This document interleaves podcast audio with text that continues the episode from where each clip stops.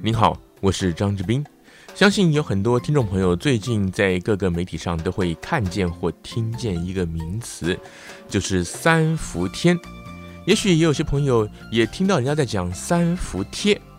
那到底这个三伏天跟三伏贴是什么东西？是一件事儿还是两件事呢？今天的乐活养生馆，我们就来聊一聊这个话题。我们首先来讲一下三伏天。就是在中国的传统以农历来计算呢，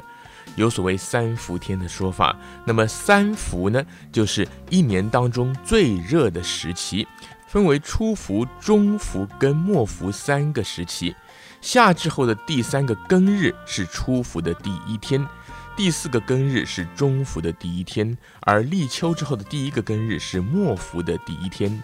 那么初伏跟末伏各十天，中伏的天数呢则不固定，要按照农民历来算，听起来有点复杂。那这个庚日又是什么呢？我们知道中国古代是天干地支合并来计时计日的，天干就是甲乙丙丁戊己庚辛壬癸，地支就是子丑寅卯辰巳午未申酉戌亥，那这样相配起来，那么这个庚日呢，就是里面有碰到庚字的这个日期。所以讲了这么多呢，大概就可以晓得这个三伏天呢是在夏季的，等于说是三个时期。那么这三个时期是什么意思呢？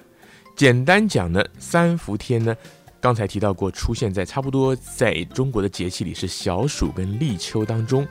是一年当中气温最高而且潮湿闷热的日子。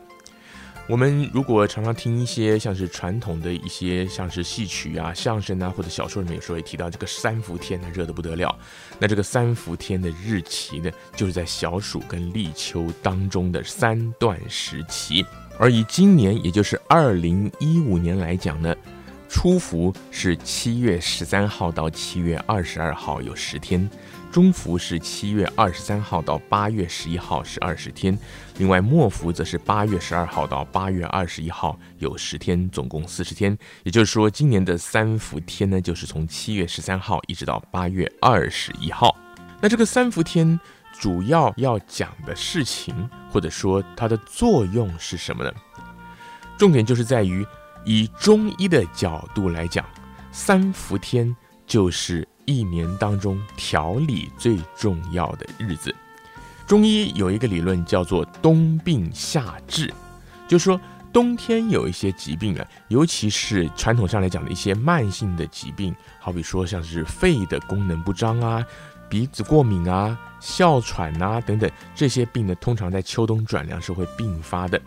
那中医的理论就说，这些病呢，就是要趁夏天来治疗。而这个三伏天呢，就是一年当中最闷热、最潮湿的日子，同时相对来讲，因为热的关系呢，也是人体最容易吸收药物的日子。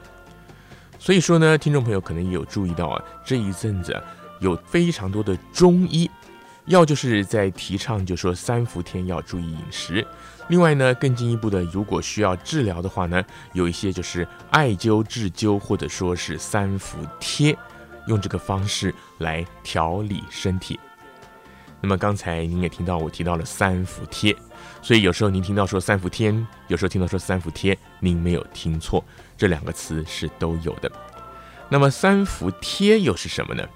三伏贴呢，就是利用刚才提到的这个初伏、中伏、末伏这三段时期当中呢，就是挑三天。如果讲究的话，就是挑这三段时期当中的三个庚日。刚才提到过嘛，初伏、中伏、末伏，在这当中都会有一个庚日。如果讲究的话，就是挑那个庚日的当天来治疗。那所谓的艾灸或者说是三伏贴，其实原理都差不多。就是在这一天，或者说您的中医师帮你挑的这几天，分别落在这个初伏、中伏跟末伏三段时期当中呢，在人体的一些穴道上面贴上一些药物、一些药材。那这些药材呢，当然就是说要看您自己的体质的状况，还有说您需要医的疾病，由中医来调理，然后加上生姜之后磨成像圆圆的一个像药丸，然后有点像是压压扁。做成膏药，然后贴在特定的穴位上，那这些药呢，统称就是他们叫做是辛温类的，简单讲就是比较热的。在这样子的情况下，在这三伏天这个时期，或者说是这三个庚日当中，传统上来讲是天气最湿热、气温最高，也是人体的毛孔打开最大的时候。我想这样讲，可能我们就比较容易理解了，因为天气热嘛，尤其像运动的时候，我们讲出汗的讲那毛孔张开。那就是说，如果以中医的药理来讲呢，就是传统上这几天呢是人体最容易吸收药物的时间，就把这些药物贴在特定的穴位上面，帮助吸收，来提高人体的免疫机能。那刚才讲到辛温类的中药材呢，除了辅助的生姜以外，像什么白芥子啊、麝香啊、细辛啊等等，你要贴在一些相应的穴位，像是大椎。肺俞、定喘等等呢，那么理论上来讲呢，就可以透过各个的穴位以及经络，直达到那个需要补强调理的患处呢。这个就是所谓的三伏贴了。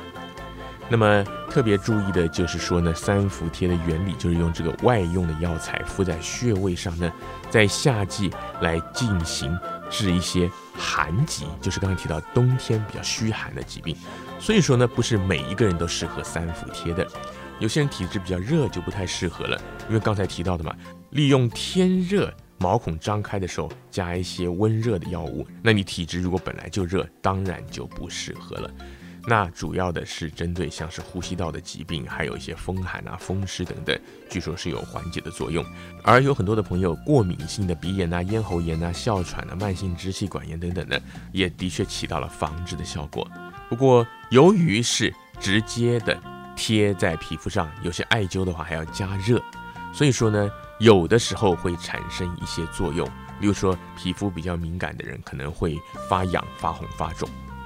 所以说贴的时间长短也就格外的重要了。一般来讲呢，中医师应该都会在做三伏贴的时候告诉您，有的时候大人也许贴一个钟头到两个钟头，小朋友可能贴个二十分钟就要拿下来。那长一点的时间当然也有，但是如果您觉得贴的地方有发痒、红肿、痛的话，那一定是要拿掉的。所以说，如果听众朋友您去看中医做三伏贴的话呢，一定要请中医师告诉您。我想医生应该都会讲，您一定要记下来，就是说贴的时间长短非常非常的重要。另外就是说，如果您本身有一些特殊的过敏体质的话，当然我们知道三伏贴它重要的功能之一就是治一些常情的，尤其是一些。呼吸系的一些过敏的疾病，但是如果你皮肤什么有特别的过敏的话，当然一定要先跟医生沟通好，一方面医生能对症下药，二方面也能避免这个三伏贴的治疗过程当中给您带来一些额外的副作用。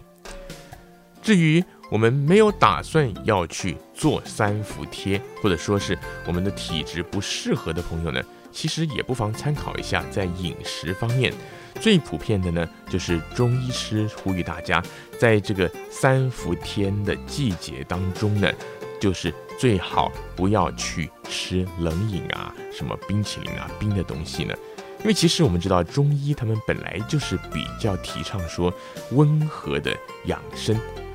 冰的东西其实对身体刺激性是蛮大的。所以说呢，特别是在三伏天。中医师是呼吁大家不要去吃生冷的东西。可是您可能会觉得说，既然三伏天就是一年最热的一段期间，那不吃冰的东西怎么受得了呢？中医师是建议说，如果怕热的话，就喝这个常温的白开水。而如果真的想吃一些甜的东西，或者说消暑的东西的话呢，中医师也建议说可以煮三豆汤。那么三豆呢，是哪三豆呢？就是小的红豆，还有绿豆。还有黑豆，那这三种豆呢，可以加在一起煮。那当然呢，其实也有很多朋友，尤其是在潮湿的地区呢，像在台湾，以前在台湾我就常常喝这个绿豆汤。那这个绿豆汤清热消暑的功能就非常的好。也有香港、东南亚来的朋友说到，他们也常常会喝绿豆汤。有的时候，如果您喝甜的以外，想变换点口味，也可以加海带一起来煮，煮出来的味道就是比较特别的风味。不过绿豆汤算是比较寒凉一点的。如果呢，就是您是脾胃虚寒的朋友的话，建议您就可以刚才讲到的这个三豆汤就可以试试看，就是把这个小的红豆、赤小豆还有黑豆跟绿豆加在一起煮，那么就可以避免过于寒凉了。感谢您收听今天的乐活养生馆，也祝您有一个健康清爽的三伏天。